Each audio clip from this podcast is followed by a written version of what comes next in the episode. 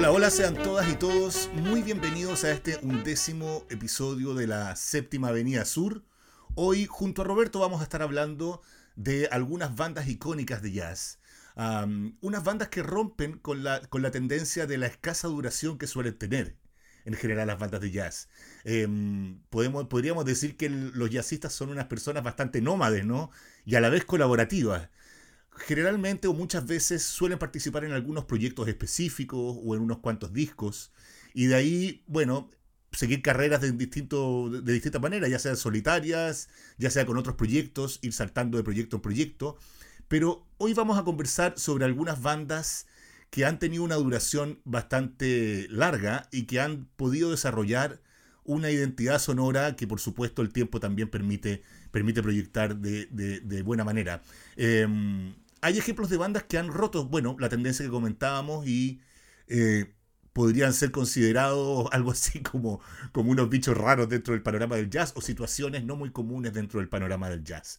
Eh, y en esta ocasión vamos a conocer cuatro bandas que seleccionamos para ustedes, cuatro bandas que cumplen con esta dinámica. Roberto. Hola Sebastián, ¿cómo estás? Efectivamente, eh, hay bandas que funcionan durante un periodo bastante largo, pero son difíciles de mantener, específicamente porque cada uno de los miembros de esa banda tiene su profesión, sus, gustos, sus propios proyectos, y es difícil mantenerse disponible a la banda durante todo el año. sin embargo, un par de bandas que hemos ah, analizado cumplen estos requisitos y una de ellas es Eastern Rebellion, una de mis bandas favoritas a la cual tuve el placer de haber escuchado en varias ocasiones. Fue em, fundada por el pianista Cedar Walton, quien saltó a la fama como miembro de los Jazz Messengers y después se estableció en su propia carrera como, como compositor y líder. Nació y creció en Dallas, en Texas. Estudió eh, composición y educación musical, que después resultó muy útil porque aprendió a tocar y hacer arreglos para varios instrumentos, un talento que le sirvió cuando estaba con Blakey. Después de un par de años en el servicio militar, acompañó a Kenny Dorham, formó parte de los, del Jazz Dead, otra banda que se mantuvo durante algún tiempo, dirigida o co-dirigida por Benny Golson y Art Farmer.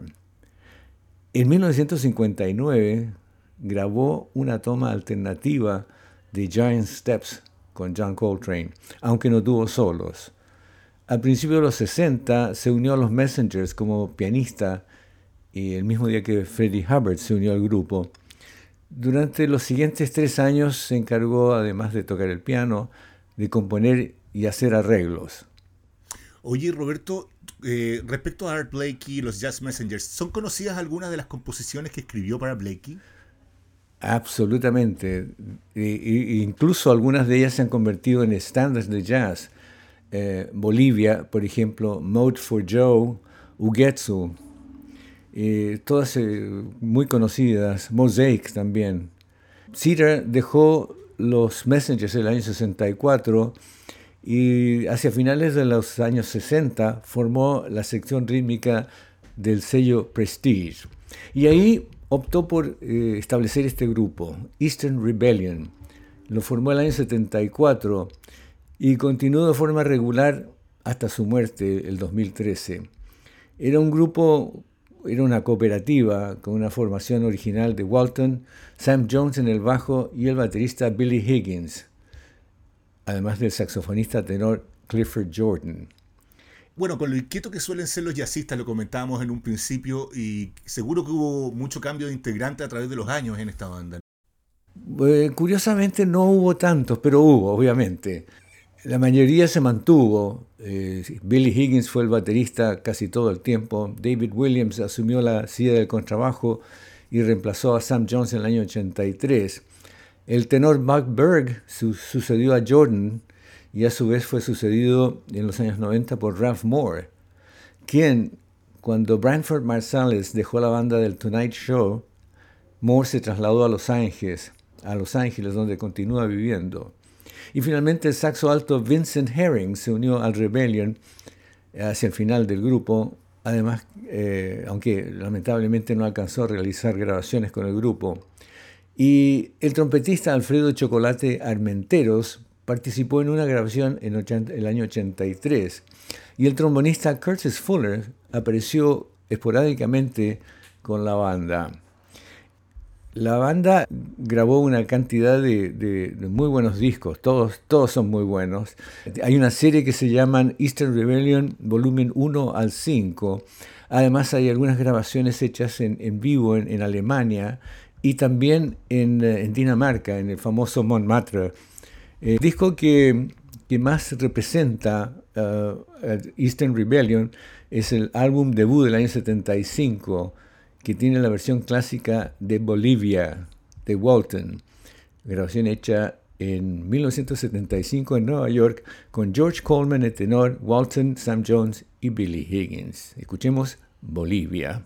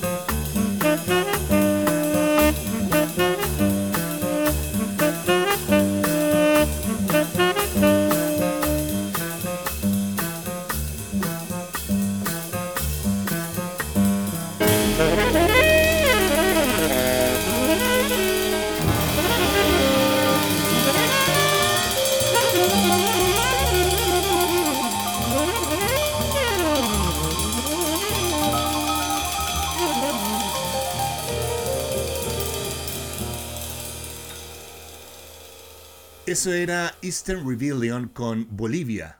Y uno de los em, quintetos que a mí en lo personal me gusta muchísimo también, Roberto hizo su comentario sobre uno de sus favoritos, eh, para mí, y la selección tiene que ver con, ese gusto también, me di el lujo, eh, el quinteto de, Miles Davis, Miles Davis Quintet, que se reunió y comenzó a funcionar después del Festival de Jazz de Newport, creo que es uno de los más icónicos, si no para mi gusto, uno de los mejores, esto es un gusto personal.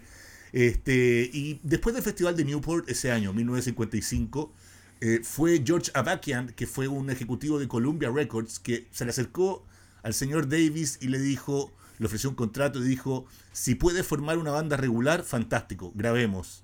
Bueno, ni más ni menos, Davis reunió su primer quinteto habitual, para cumplir un compromiso en el Café Bohemia en julio con Sonny Rollins en el saxo tenor, con Red Garland al piano, con Paul Chambers en el bajo y con Philly Joe Jones en la batería. Y en otoño Rollins, bueno, eh, como, como varios eh, jazzistas de vida muy intensa, se fue de la banda para lidiar con su adicción a la heroína y más tarde ese mismo año eh, se unió al quinteto de Hard Bop liderado por Clifford Brown y Max Roach. Y fue mismo Jones, el baterista, que llega un día, agarra a Davis y le dice, eh, Miles, te sugiero que por la partida de Rollings contrates a una persona que yo conozco y que probablemente va a funcionar bien, un tal jovencito llamado John Coltrane, ni más ni menos. Y, de ahí empezó una asociación que va a durar cinco años y que, bueno, finalizó con la primera formación regular del grupo. Pero sucedió que John Coltrane estaba adicto a las drogas y cada vez menos uh, confiable, no aparecía en, las, actuaciones y Davis lo despidió. Y Coltrane afortunadamente fue capaz de, de, deshacerse de su adicción y pasó una temporada de casi un año tocando con Thelonious Monk para después, para después regresar al quinteto de Davis. Bueno, ese mismo conjunto que grabó Kind of Blue fue eh, el que grabó también uno de los discos que para mí es, es, es, imprescindible en mi discografía de jazz. El disco se llama Round About Midnight de 1962 y vamos a escuchar el tema Round Midnight.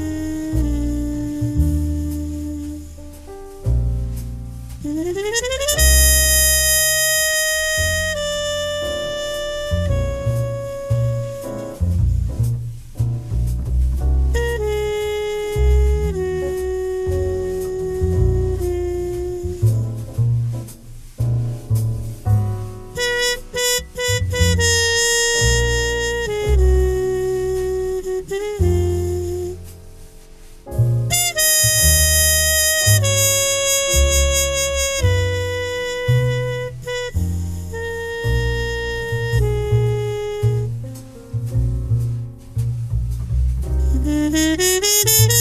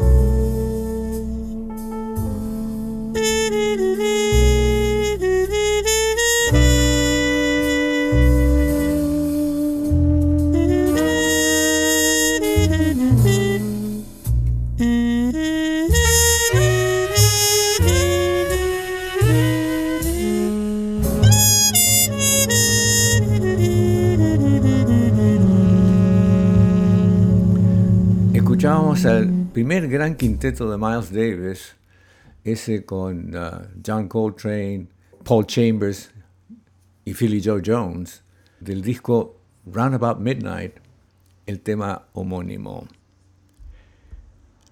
Ahora me toca a mí presentar otro de los grupos favoritos míos, grupos que existieron durante algún tiempo.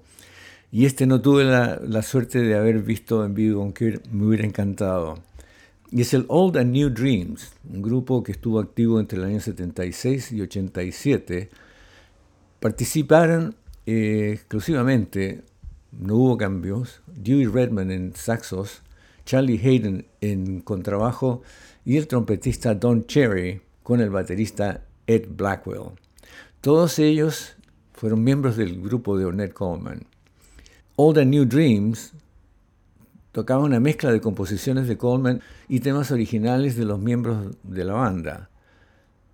Todos, como decía, tenían profundos vínculos personales y musicales con Ornette Coleman. Redman asistió al colegio en Fort Worth, donde sus compañeros de clase eran Coleman, Charlotte Moffett y Prince Lachey. Apareció en varios álbumes de Coleman, empezando por New York is Now, y Love Call, ambos grabados en 1968. Eddie Blackwell conoció a Coleman en New Orleans en 1949. Los dos más tarde compartieron una casa aquí en Los Ángeles. Y Don, Don, Cherry conoció a Coleman a mediados de la década de los años 50 y después de unirse a su banda apareció en más de una docena de álbumes con Coleman, comenzando con la grabación debut del saxo en 1958, Something Else. Charlie Hayden conoció a Coleman poco después de la sesión de grabación de Something Else, en una época en que estaba con el pianista Paul Bley. Eh, en otoño del 58, Coleman, Cherry, Hayden y Higgins se unieron a Bley y trabajaron durante seis meses en un club en Los Ángeles. All the New Dreams realizó giras intermitentes durante un periodo de aproximadamente 11 años y lanzó dos discos en el sello de jazz alemán SM y tres más para el sello Black Saint. Vamos a escuchar del, del disco homónimo del año 77 el tema Lonely Woman.